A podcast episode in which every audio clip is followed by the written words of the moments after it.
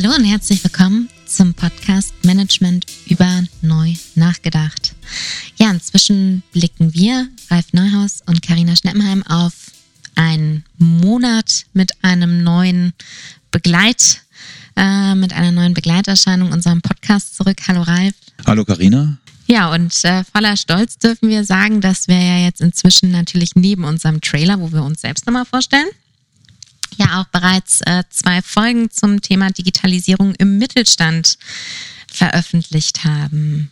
Genau, und ähm, ich ähm, hoffe, dass wir darüber schon mal einen Eindruck vermitteln konnten, was äh, und wie wir zukünftig auch an solche Themen herangehen, wenn wir vor Ort sind, ähm, bei äh, Unternehmen oder eben externe Gäste haben, dass wir dann eben auch den Leuten, sage ich jetzt mal so, wenn wir sie schon mal an der Angel haben, äh, dann eben auch entsprechend den äh, Raum und die äh, entsprechenden Möglichkeiten bieten, dann eben Themen auch bisschen breiter zu treten. Also dass wir es nicht in zehn Minuten abhandeln, sondern äh, wenn jemand wie in dem Fall jetzt Herr Hade schon äh, sich die Zeit nimmt, dass wir dann auch äh, das nutzen. Und Orientierung schaffen ist ein gutes Stichwort. Vielleicht vorneweg hier einmal, worum dreht sich die heutige Podcast-Folge? Wir wollen zu dem sogenannten Reifegrad und Vierklang aufklären. Das vorneweg, was wir damit verbinden, gleich an der Stelle. Aber zum Thema Orientierung, Ralf, da wolltest du auch, glaube ich, nochmal Stellung zu nehmen. Genau. Äh, es gab äh, vielleicht äh, so ein, eine Art Bedienungsanleitung, sage ich jetzt mal so, weil es dann doch einige Fragen gab und äh, das habe ich dann per E-Mail oder per Telefon oder wie auch immer äh, beantwortet. Deswegen auch hier nochmal so auf der Tonspur. Also wir haben äh, in unseren Podcasts, gerade in den längeren Folgen, und das werden wir dann auch zukünftig mal machen, entsprechende Kapitelmarker. Das heißt, äh, wenn mein entsprechender Player das unterstützt, kann ich von Kapitel zu Kapitel springen. Wir haben aber auch in dem begleitenden Text zum Podcast dann auch nochmal eben aufgeschrieben, in welchen Minuten- und Sekundenbereich welches Kapitel dann beginnt. Das heißt, ich äh, muss also nicht äh, unnötig, sage ich mal, vielleicht äh, da jetzt rumscrollen und suchen, sondern ich habe da immer die Möglichkeit, eine gewisse Orientierung zu finden. Aber ich sage, das hängt immer auch vom Player ab. Also wenn da jetzt jemand verzweifelt, äh, dann liegt's am Player. Genau, weil wir haben ja beide festgestellt, du bist da eher auf dem oder mit dem Apple Podcast unterwegs, ich eher bei Spotify und ähm, bei mir bei Spotify hat es nicht geklappt, zumindest im Auto nicht, dass ich eher von Kapitel zu Kapitel springen kann. Wie war das bei Apple? Bei Apple geht das. Also äh, bei mir geht das sowohl äh, im Fahrzeug als auch im äh, über normale Kopfhörer, iPhone oder eben auch über ein Mac. Also da ist das dann alles äh, wunderbar möglich. Ähm, da einfach mal testen. Okay. Und ähm, vielleicht noch an der Stelle, wo genau finden unsere Zuhörer die Kapitelmarker im Text? Die äh, Kapitelmarker, die sind, äh, ja, wenn man eben den, den Text zur Folge liest, äh, stolpert man eigentlich darüber. Ah, okay. Ja, im Zweifelsfall ansonsten auch hier nochmal die herzliche Einladung, wenn Rückfragen oder Verbesserungsvorschläge zum Podcast bestehen, dann schreibt uns gerne eine E-Mail mit Verbesserungsvorschlägen, Wünschen oder Anmerkungen entweder an podcast at just-cara.de oder an neuhaus at imag-online.de.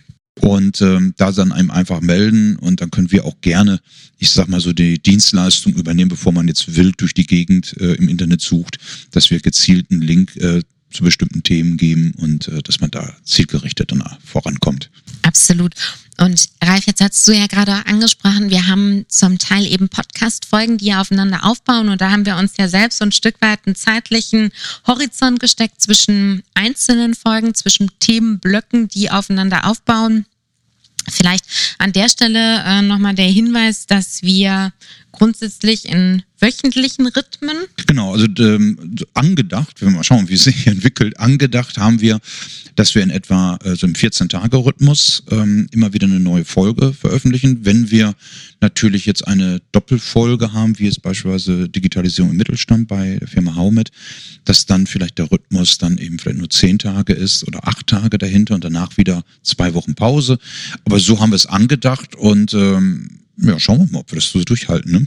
Absolut. Und so das ähm, Schlagwort Agile geistert ja durch die Weltgeschichte. Also mal gucken, wir wollen uns hier also natürlich einerseits einen Standard ähm, setzen, auf der anderen Seite eine entsprechende Flexibilität vorbehalten. Ähm, und natürlich werden wir auch irgendwann Urlaub machen. Das heißt, eine Sommerpause werden wir mit Sicherheit auch vielleicht unter Umständen irgendwann mit einbringen. Also an der Stelle, wir verschwinden nicht, aber wir nehmen uns dann kreative Auszeiten. Genau. So machen wir das. In dem Zuge vielleicht nochmal der Hinweis über den Social Media Account Instagram. Ähm, Just Cara informieren wir als Teaser über anstehende Folgen. Und äh, ja, also da äh, es gibt auf jeden Fall einen Unterschied vom optischen, von dem Cover, als auch dann bereits einen kleinen kurzen Vorgeschmack auf das, was dann inhaltlicher Natur in Kürze auf euch wartet. Wir wollen euch aber nicht länger warten lassen und möchten euch an der Stelle mit übernehmen zu unserem heutigen Thema, dem Reifegrad oder dem, wie wir ihn intern nennen, unserem liebevollen Vierklang. Wir haben uns ja vorgenommen und ähm, dann in den nächsten Folgen auch hören, dass wir, wenn wir externe Gäste haben, ähm, die Gespräche immer damit abschließen, nämlich dass eine Einschätzung vorgenommen werden soll, inwieweit das Thema diesen Vierklang berührt und wo es im, im Sinne dieses Vierklangs einzuordnen ist. Und wir haben ihm jetzt ja auch schon nach der Folge äh, mit dem Herrn Hade, äh, wo wir die Einschätzung durch Herrn Hade haben vornehmen lassen, ja auch schon eben ähm, durchaus Rückmeldungen bekommen. Ja, was ist denn das eigentlich genauer? Ne? Vielleicht an der Stelle, was ist der Vierklang? genau. Was, was ist benennen. das eigentlich? Ja, genau. Und ähm, vom Prinzip her ist es eigentlich so, so der Gedanke, dass man ähm, weil unser Podcast heißt ja nur Management über neu nachgedacht, ähm, dass bevor man Managementsysteme, Managementmethoden oder vielleicht auch Managementmoden ähm, unreflektiert übernimmt, äh, diesen Vierklang immer nutzen kann, um eine gewisse Einordnung vorzunehmen ähm, der Methodik, aber auch des eigenen Unternehmens oder der eigenen Abteilung, des eigenen Bereichs, wo stehen wir denn da eigentlich? Weil ähm, dieser Reifegrad kann eben dazu beitragen, dass wir dann auch hoffentlich die richtigen Methoden finden und nachher nicht vielleicht mit Kanonen auf Spatzen schießen. Und da gucken wir heute sozusagen nochmal äh, in diesem Podcast sozusagen in die Thematik mal so ein bisschen rein. Genau, also Reifegrad oder Vierklang, der besteht eben aus vier Bullet Points, kann man übersetzen, wenn man so möchte, der Struktur, der Kultur, den Zielen und der Methode. Und zunächst ging es ja einmal darum, dass wir einen kurzen theoretischen Input dazu geben. Ähm, kurz gemeint ist damit, dadurch, dass ein so komplexes Thema ist, äh, fällt uns das tatsächlich dann auch schwer, uns da selbst einzugrenzen. Ja. Ähm. Wir haben uns ja gerade auch schon mal äh, sozusagen zur Vorbereitung darüber unterhalten. Also ich glaube, man könnte sich theoretisch zwei Stunden darüber unterhalten, was wir jetzt nicht hier machen wollen. Das wird jetzt ein bisschen den Rahmen sprengen. Oder kann man drüber philosophieren. Aber es ist im, äh, schon, äh, das haben wir gerade auch sozusagen in den Neben- oder Vorgesprächen ja schon, ein sehr wichtiges Thema, ähm, weil sich, äh, ja, ich sag mal, jede Organisation äh, auf der einen Seite dadurch beschreiben lässt, was für eine Kultur herrscht davor. Also wie kann man offen kommunizieren dort, äh, können wir über Fehler sprechen, über Abweichungen, können wir offen über Kundenreklamationen sprechen, wo kommen sie her. Haben wir klare Zielstellungen im, im Unternehmen, ne? haben wir sowas. Ähm, dann aber auch, äh, welche Erfahrungen haben wir mit Managementmethoden und Werkzeugen eben entsprechend gesammelt? Sind wir da eher Anfänger oder gehören wir schon zu denen, die 10, 20 Jahre auch mit komplexeren Methoden erfolgreich umgegangen sind? Und dann natürlich auch, welche Strukturen finden wir vor, ähm, welche Informations- Kommunikationsprozesse, Ablauforganisation etc. etc. Welche Strukturen haben wir da, äh, die wir nutzen können? Sind wir da schon eher, ich sag mal so im Profibereich oder sind wir noch auf der Amateurebene unterwegs? Und was man eben nun beachten sollte, ist eben letztendlich alle diese ganzen Management-Methoden, die es da draußen gibt, ob jetzt strategisch, Qualität, Lean, Personal, Innovation, wie auch immer, die setzen eben nun entsprechende Kulturen voraus. Die haben unterschiedliche Schwierigkeitsgrade, sage ich jetzt mal so, als Methodik. Äh, die verfolgen selber auch eine klare Zielstellung, diese Methoden, oder die fokussieren auf bestimmte Zielstellung.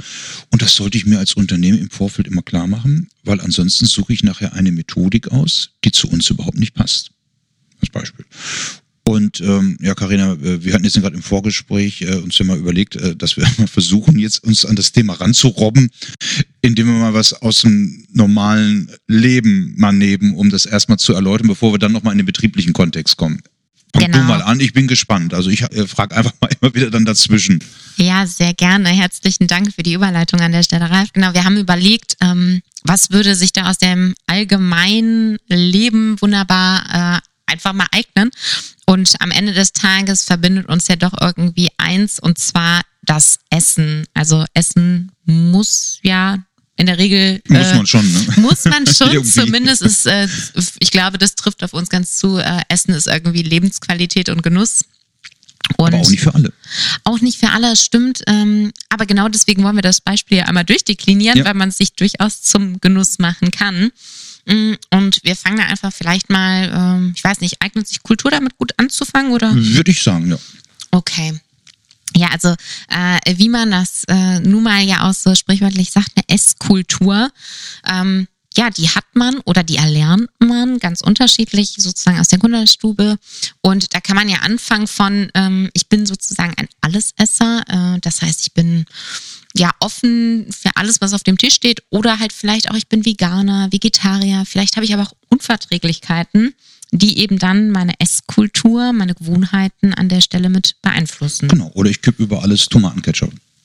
Ja, durchaus auch schon mal gesehen. Ja, auch eine besondere Kultur, sag ich jetzt mal so. Definitiv.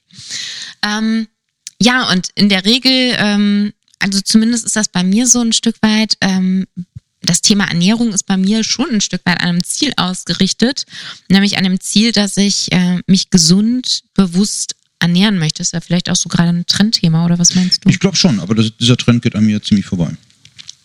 Ja, also das ist ähm, also angefangen beispielsweise von äh, Verzicht auf Fleisch, ja, haben manche das Ziel, manche haben aber auch vielleicht das Ziel auf Basis zum Beispiel von Einschränkungen durch eine Glutenunverträglichkeit oder ähnliches, dass sie eben nicht alles essen können. Und dann ist es natürlich schon zum Beispiel, wenn man essen gehen möchte, eine klare Zielstellung, ein Restaurant zu finden, was eben das ein oder andere anbietet bzw. ausschließt. Ja, aber da muss ich wieder jetzt, um das Beispiel mal aufzugreifen, also da muss ich sagen, dann wird mir, glaube ich, jetzt Essen weniger Spaß machen, äh, wenn man davon Spaß reden kann äh, oder Freude bereiten, wenn ich sozusagen beim Einkaufen immer auf das Kleingedruckte achten müsste. Ne? Ich meine, das gibt natürlich Leute, die gesundheitliche Beeinträchtigungen haben, die müssen es dann tun, logischerweise.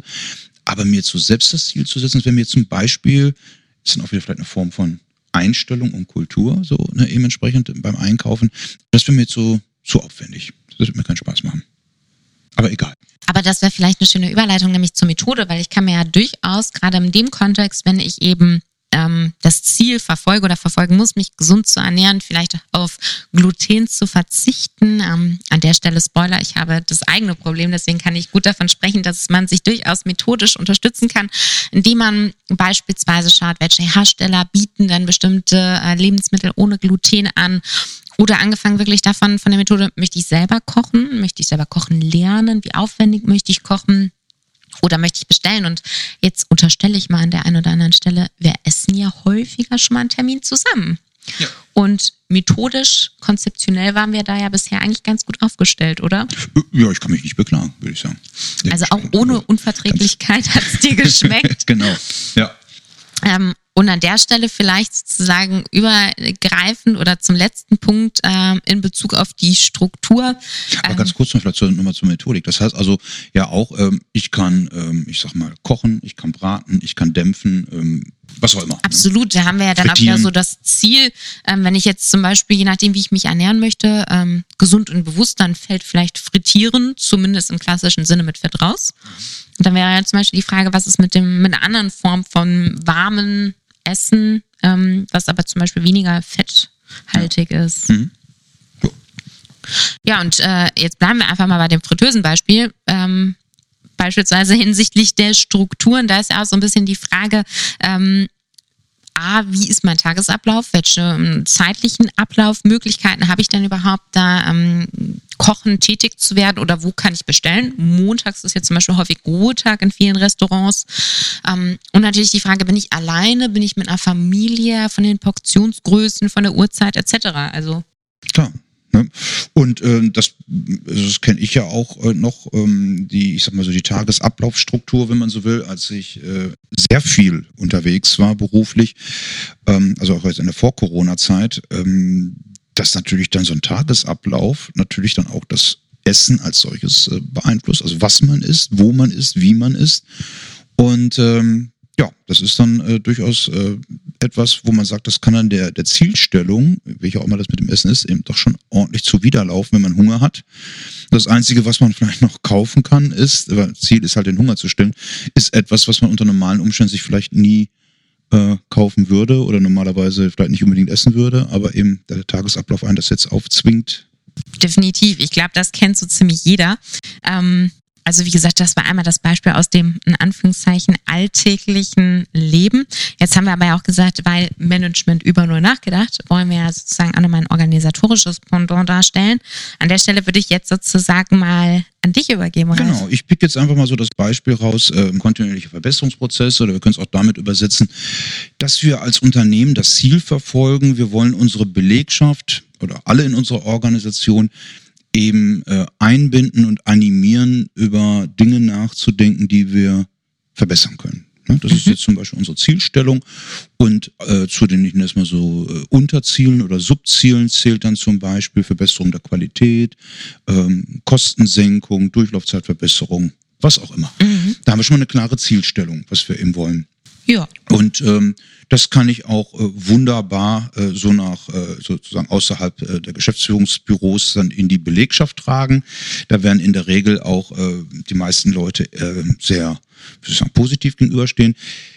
Jetzt trifft das aber unter Umständen natürlich auf eine Unternehmenskultur, äh, wo man unter Umständen gar nicht gewohnt ist. Ich fange das mal sozusagen, das wäre ein eher geringerer Ausschlag äh, auf dem Pegel ähm, entsprechend. Ähm, wenn wir zum Beispiel eine Kultur haben, wo man über Verbesserungspotenziale und Fehler gar nicht sprechen kann. Jetzt unterstelle ich mal an der Stelle, vielleicht Verbesserungspotenziale ist ja noch das eher ja offenere Gespräch, aber so über Fehler zu sprechen, ist ja jetzt nicht nur im beruflichen, sondern auch im privaten Kontext etwas, was die meisten Menschen ungern tun. Genau, ne? und wenn wir jetzt dann sagen, wir haben hier eine Kultur, wo alle daran arbeiten, darzustellen, dass sie nicht Teil des Problems sind, dann äh, haben wir da mit dem Thema Verbesserung äh, unter Umständen auch ein Thema. Und es gibt eben auch Unternehmen, die eine Kultur haben, wo wirklich äh, jeder oder jede Verbesserungsvorschläge, Hinweise geben kann. Und ähm, da wird einem, ich nenne das mal so, auch nicht der Kopf abgerissen, wenn man da ähm, irgendwas sagt, womit man nicht zufrieden ist oder was eben nicht in Ordnung ist. Und ähm, diese Kultur sollte ich natürlich immer berücksichtigen, wenn ich Managementmethoden und Konzepte implementieren möchte. Welche Kultur ist nötig, damit diese Methodik bei uns Kraft entfalten kann? Und jetzt so bei KVP Mitarbeiter einbinden, Methoden. Puh, was heißt das? Ja, Methodik wäre jetzt eben zum Beispiel, ähm, beispielsweise jetzt machen wir Workshops. Ne? Mhm. Um äh, vielleicht sowas zum Führungskräfte, Fachexperten, Expertinnen moderieren so etwas. Zum Beispiel das ist unsere Methodik. Oder wir geben den äh, Mitarbeiter, Mitarbeiterinnen entsprechende ich sag mal, Werkzeuge an die Hand, ähm, womit sie dann eben Verbesserungspotenzial vielleicht erkennen können, ne? die eben helfen, äh, Dinge offensichtlich zu machen, als Beispiel. Und ähm, da kann ich natürlich auch äh, Methoden nehmen, die vielleicht etwas umfangreicher sind und wo ich die Leute einen halben Tag oder einen Tag schulen muss, bis sie die Methodik, das Werkzeug verstanden haben, ähm, was mir dann ähm, oder welches mir hilft, dann eben Verbesserungspotenziale aufzuzeigen oder auch vielleicht sogar Lösungen zu erarbeiten. Es gibt eben Methoden, ähm, ich sag mal gerade auch bei dem Thema Vorlesung, erste Semester, äh, das gibt Methoden, die ich dann eben, ich sag mal, in einer halben Stunde locker, in einer halben Stunde allen äh, beibringen kann. Also ich sage jetzt nochmal so im Vergleich so wie beim Kochen. Also es gibt ganz einfache, leicht erlernbare und anwendbare Methoden und es gibt so, ich sag mal, wie die Molekularküche, gibt es das auch im unternehmerischen Kontext. Also tatsächlich so eine Form von Raketentechnik. Genau, ne? und das sollte ich eben überlegen. Und es gibt natürlich oftmals, und ich, das ist auch, äh, deswegen fällt mir jetzt gerade so ein, das haben wir jetzt nicht abgesprochen, das Beispiel mit dem Kochen eigentlich auch gar nicht mal so uninteressant. Ähm, es gibt eben durchaus Menschen jetzt beim Kochen, die halt sehr schnell feststellen, diese Methodik, die nötig ist, oder die Handwerkskunst, die nötig ist, um dieses Gericht aus irgendeinem Kochbuch jetzt nachzuholen, die habe ich nicht. Und bevor ich jetzt äh, Geld ausgebe, sozusagen das im wahrsten Sinne des Wortes äh, in der Pfanne verbrennen, äh, lasse ich lieber die Finger davon. Das passiert aber oftmals im betrieblichen Kontext leider nicht. Da werden Methoden geholt und eingekauft, wo man sich fragt, ja, wer soll die denn jetzt hier beherrschen eigentlich im Unternehmen? Jetzt sitzen wir uns ja gegenüber und grinsen uns schon gegenseitig an, weil wir das ja allzu häufig am eigenen Leibe äh, erfahren haben, dass das tatsächlich im Privaten so erfolgt und im unternehmerischen Kontext nicht. Immer wieder diskutieren wir und fragen uns ja, warum? Ja, genau. Ich, ich, ich habe immer so den Eindruck, dass man sich das vielleicht im, im äh, betrieblichen Kontext einfach auch nicht eingestehen möchte, dass man als Organisation ähm, ich sag mal jetzt mal einfach von der intellektuellen Reife her, ne, eben noch gar nicht mal so weit ist oder umgekehrt. Im Zitat, was ich von einem äh, Geschäftsführer mal gehört habe, schon zehn Jahre her, aber der halt sagte, was nützt mir eine Methodik, die vielleicht ich als Geschäftsführer und noch zwei Fachexperten verstehen, aber die 800 anderen Menschen in der Unternehmung überhaupt nicht verstehen. Was habe ich dann erreicht? Ne? Ist das mein Ziel? Ne? Auch was oder hilft es äh, dann so, äh, das Ziel zu verfolgen?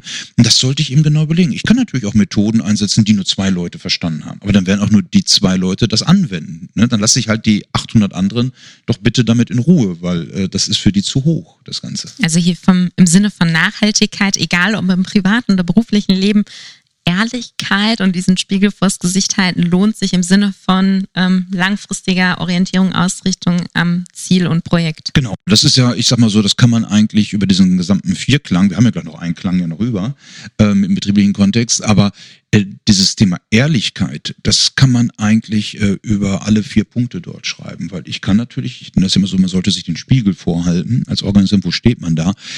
Ich kann natürlich auch diesen Spiegel, ich sag mal, zur Seite schieben oder ich gucke dann doch nicht in den Spiegel rein oder aber ich kaschiere vielleicht etwas, was ich im Spiegel sehe. Und äh, klar, dann äh, brauche ich mir über solche Dinge, hier so Reifegrad und sowas, gar keine Gedanken machen, wenn ich mich selbst belüge. Ne? Jetzt hast du gerade schon gesagt, ein Ton, ein Klang steht noch aus. Ja, genau, nämlich der, der Aspekt äh, Struktur. Was haben wir denn so für Strukturen als Beispiel? Nehmen wir mal an, äh, dieses Thema KVP oder Kaizen oder Ideenmanagement, wie auch immer. Und äh, da gibt's eben, jetzt rede ich mal nur von Deutschland, eben äh, Untersuchungen, und ich glaube, das kann auch jeder nachvollziehen, äh, was ist den Leuten wichtig, wenn sie einen Verbesserungsvorschlag oder einen Verbesserungshinweis äh, einreichen, nämlich das in der Regel schnelle Rückmeldung, schnelle Umsetzung. Wenn ich jetzt aber, ich nenne es mal hier, äh, bürokratische Strukturen habe, wo Verbesserungsvorschläge, Hinweise versanden oder ewig auf Eis liegen, ähm, wo es ein Jahr dauert, bis ich eine Rückmeldung bekomme, jetzt als Beispiel, dann sind diese Strukturen nicht hilfreich. Oder wenn ich äh, Strukturen habe, ähm, wenn ich jetzt eine Idee habe, was man anders besser machen kann, und ich kann es aber alleine nicht lösen, ähm, welche Strukturen gibt es denn jetzt, die mich da unter Umständen unterstützen oder die das aufgreifen eben entsprechend? Und das gibt es dann in, in vielen Unternehmen nicht, wenn ich dann beispielsweise frage, ähm, wo haben Sie denn oder wann haben Sie das letzte Mal hier einen Verbesserungsvorschlag, Hinweis abgegeben, dass mich da manche Leute angucken und sagen, ja, äh, nö, gar nicht, weil wir wüssten ja gar nicht, wohin damit. Ne? So, und es, es gibt ja keine Strukturen, die das aufgreifen. Und das sollte man sich eben auch schon noch äh, überlegen. Ne? Was haben wir denn da eben in petto? Ne? Was können wir da anbieten? Und äh, das ähm, sollte ich in diesem Vierklang halt immer, äh, wie es so schön heißt, ganzheitlich betrachten und ehrlich sein. Weil ansonsten wird so eine einfache, in Anführungsstrichen, einfache Sache, wie ich will nach Möglichkeit die Leute in meiner Organisation alle einbeziehen, ich verfolge diese und jene Ziele, kann sehr schnell einmal auf die Füße fallen. Ja, an dieser Stelle möchten wir uns bei euch, bei Ihnen bedanken für das Zuhören. Wir hoffen, ein Stück weit Licht ins Dunkle gebracht zu haben zum Thema Reifegrad Vierklang. Ähm, in Ausblick auf die nächsten Folgen wollen wir an der Stelle schon mal vorwegnehmen, dass es um das spannende und momentan ja doch sehr stark betrachtete Thema Coaching geht. An der Stelle konnten wir wieder einmal einen Experten aus der Praxis für uns gewinnen und ja, wie bereits angekündigt, werden wir über unsere Social-Media-Kanäle an der Stelle dann informieren. In diesem Sinne, herzlichen Dank fürs Zuhören und bis bald. Bis bald. Ciao.